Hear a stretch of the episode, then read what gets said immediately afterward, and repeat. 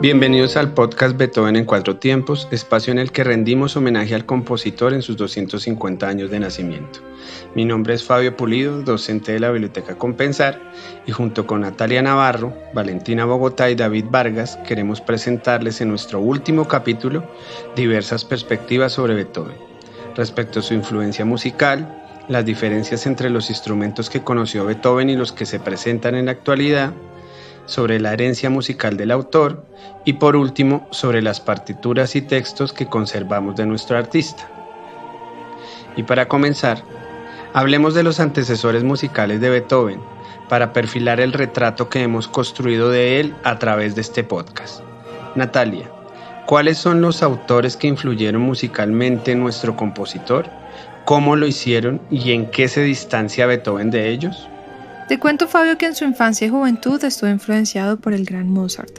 Cuando su padre Johann van Beethoven vio las cualidades para la música de su hijo, inmediatamente quiso que se convirtiera en el próximo Mozart de la época, presentando así su primer concierto a la edad de 7 años. En sus primeras sonatas se encuentra la influencia de Mozart, más sin embargo, también se percibe la búsqueda de Beethoven por crear un estilo propio. A sus 16 años, Beethoven decide viajar a Viena conociendo así a Mozart al tocar para él. Y aunque no hay documentos que lo acrediten, escritores de la época afirman un encuentro entre los dos compositores. Se dice que Beethoven quiso ser alumno de Mozart, pero este por no disponer del tiempo suficiente tuvo que rechazar la idea dejando que Beethoven se devolviese a Bonn para atender la enfermedad de su madre. También en su infancia fue influenciado por el gran compositor Bach, ya que su primer maestro, Nif, enseñó a Beethoven el clave bien temporado, haciendo que comprendiera así la composición. Esto le animaría más adelante a hacer sus primeros intentos de componer. Por otro lado está Haydn. Era un famoso y respetado compositor cuando se convirtió en el primer maestro de composición de Beethoven entre los años de 1792 a 1794. Al principio su relación fue algo tortuosa y Beethoven negaba alguna influencia de su maestro en sus composiciones, ya que Haydn era muy duro con sus apreciaciones y Beethoven muy joven para valorarlas pero más adelante esta relación mejoraría. Haydn apreciaría la música de Beethoven y este a su vez admiraría a su maestro. Y así como se puede percibir una evolución entre los compositores anteriores y Beethoven, podemos hablar de un proceso similar frente a los instrumentos que conoció nuestro autor y aquellos que hoy se interpretan. Valentina, ¿qué diferencia hay entre ellos? ¿Qué posibilidades musicales hemos adquirido con los nuevos? ¿Qué instrumentos se extinguieron y qué perdimos con ellos? Claro, Natalia, te cuento que la evolución histórica también se ve a partir de los instrumentos utilizados en la época de Beethoven y para los que fueron inscritas sus sinfonías. Estos cambios también se deben a que la música va a empezar a tener un público el cual accedía a los grandes teatros y ya no solo será tocada para palacios, lo que comprendía un aumento del sonido y de los instrumentos presentes. Parte de esos cambios que hicieron para la época del músico son el incremento de los instrumentos de cuerda y la inclusión de otros que antes eran desconocidos para la música de orquesta, como la flauta, oboe, clarinete y fagot. Pero también debemos tener en cuenta que el desarrollo musical no para ahí. Actualmente la tecnología afectará a otros, como las trompas que antes no tenían una válvula, o los instrumentos que poseían cuerda de tripa y que ahora usan metálicas. Por otro lado, tenemos el caso de instrumentos que hicieron parte de esa historia del romanticismo y que actualmente no tendrán una importancia mayor como el vibrato. Esto va a causar que en la actualidad la música posea unos cambios sonoros que se perciben al escuchar los instrumentos de la época, pero que sin embargo actualmente se le va dando una importancia al escuchar la originalidad de las sinfonías y que se está buscando recuperar. Por ejemplo, la Orquesta Académica de Viena se ha encargado de realizar presentaciones a partir de los instrumentos originales para los que compuso Beethoven, brindándole al espectador una nueva experiencia que le permita divisar la diferencia entre cómo sonaban las sinfonías del compositor en su época y actualmente.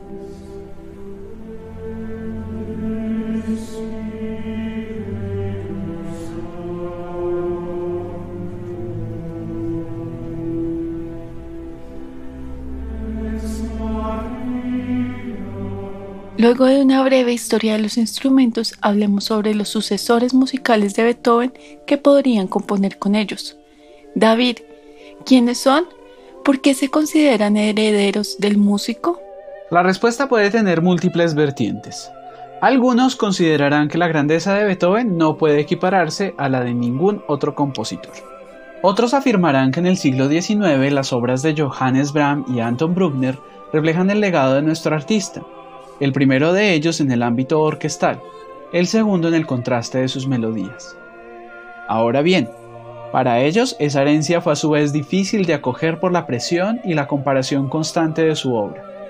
El mismo Brahms afirmaba de Beethoven, usted no tiene ni idea cómo se siente el siempre oír el paso de un gigante detrás suyo. A estos músicos puede sumarse en el mismo siglo a Felix Mendelssohn y Gustav Mahler.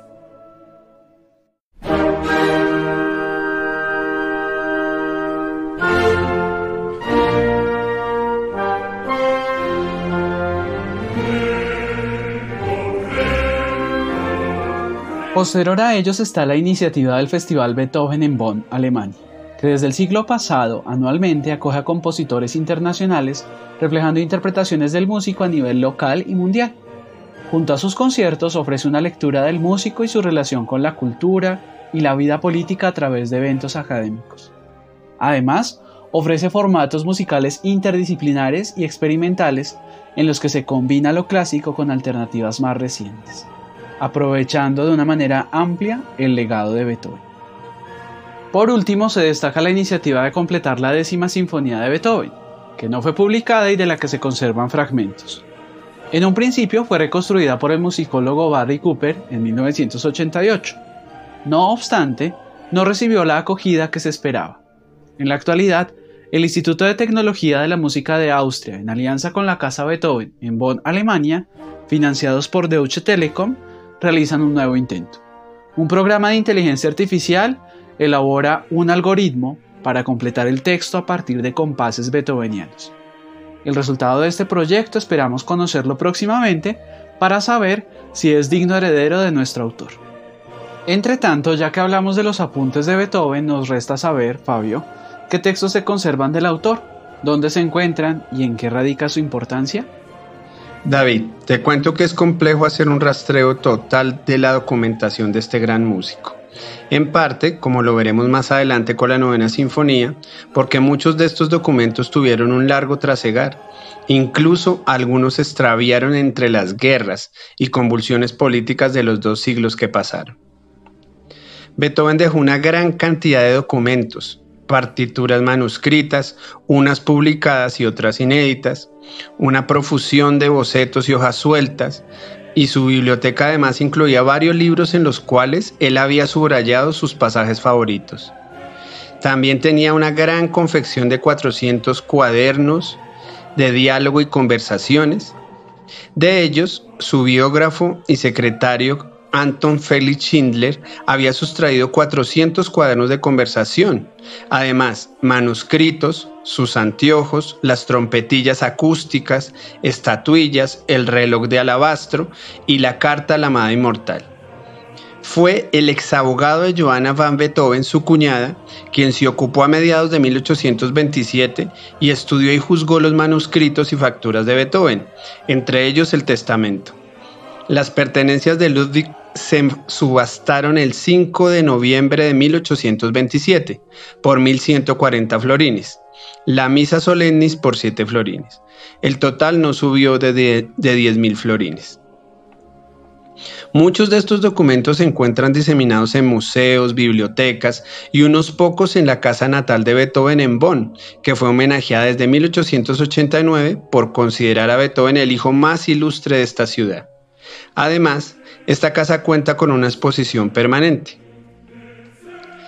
Para terminar este recorrido por la documentación de Beethoven, te hablaré de dónde se encuentra en la actualidad una de sus sinfonías más conocidas, la partitura original de la novena sinfonía de Beethoven, que fue inscrita oficialmente en la lista de Patrimonio Mundial de la Humanidad de la UNESCO. La partitura original de casi 200 páginas es uno de los tesoros más preciados de la Biblioteca Nacional de Berlín, que es donde se encuentra en la actualidad, porque allí también se encuentran originales de Bach, de Mozart y de Mendelssohn. Para el director de esta biblioteca, Graham Jeffcott, el manuscrito de Beethoven es una joya especial, pues ninguna otra musical ha tenido tanta difusión e impacto como la Sinfonía en Re menor Opus 125. La partitura original escrita entre 1822 y 1824 se encuentra casi completa en la biblioteca situada en la Alameda Unter den Linden. Solo dos páginas del segundo tiempo se encuentran en la casa en la que nació el compositor en la ciudad de Bonn y tres folios del final en la Biblioteca Nacional de París. El manuscrito original está repleto de tachaduras y enmiendas y por lo tanto resulta difícil de leer, por lo que especialistas lo han copiado en limpio. Después de la muerte del compositor en 1827, la partitura original pasó a manos de su biógrafo, que ya te nombré, Anton Schindler, y en 1846, primero solo en partes, pasó a posesión de la Biblioteca Real de Berlín. Fue hasta 1901 cuando la casa editorial Artaria entregó el resto de la partitura a la biblioteca, cuando el original volvió a estar completo. Para protegerlo de las turbulencias de la guerra, que la Biblioteca Nacional de Prusia dividió la partitura en tres partes y la ocultó en 1941 en diversos puntos de la ciudad de Berlín, para reducir el riesgo de pérdida. Fue hasta 1967, después de enconadas disputas, que las partes vuelven a quedar en manos de la Fundación de Patrimonio Prusiano en Berlín Occidental. El mismo año, el gobierno polaco entregó a la desaparecida RDA la parte faltante. La novena volvía a estar unida en una ciudad, pero fue hasta 1989, mira que es muy reciente, después de la caída del muro de Berlín, cuando volvió a quedar unida en una sola nación. Como puedes apreciar, este es tan solo un ejemplo de todo el recorrido que un documento invaluable puede hacer hasta nuestros días.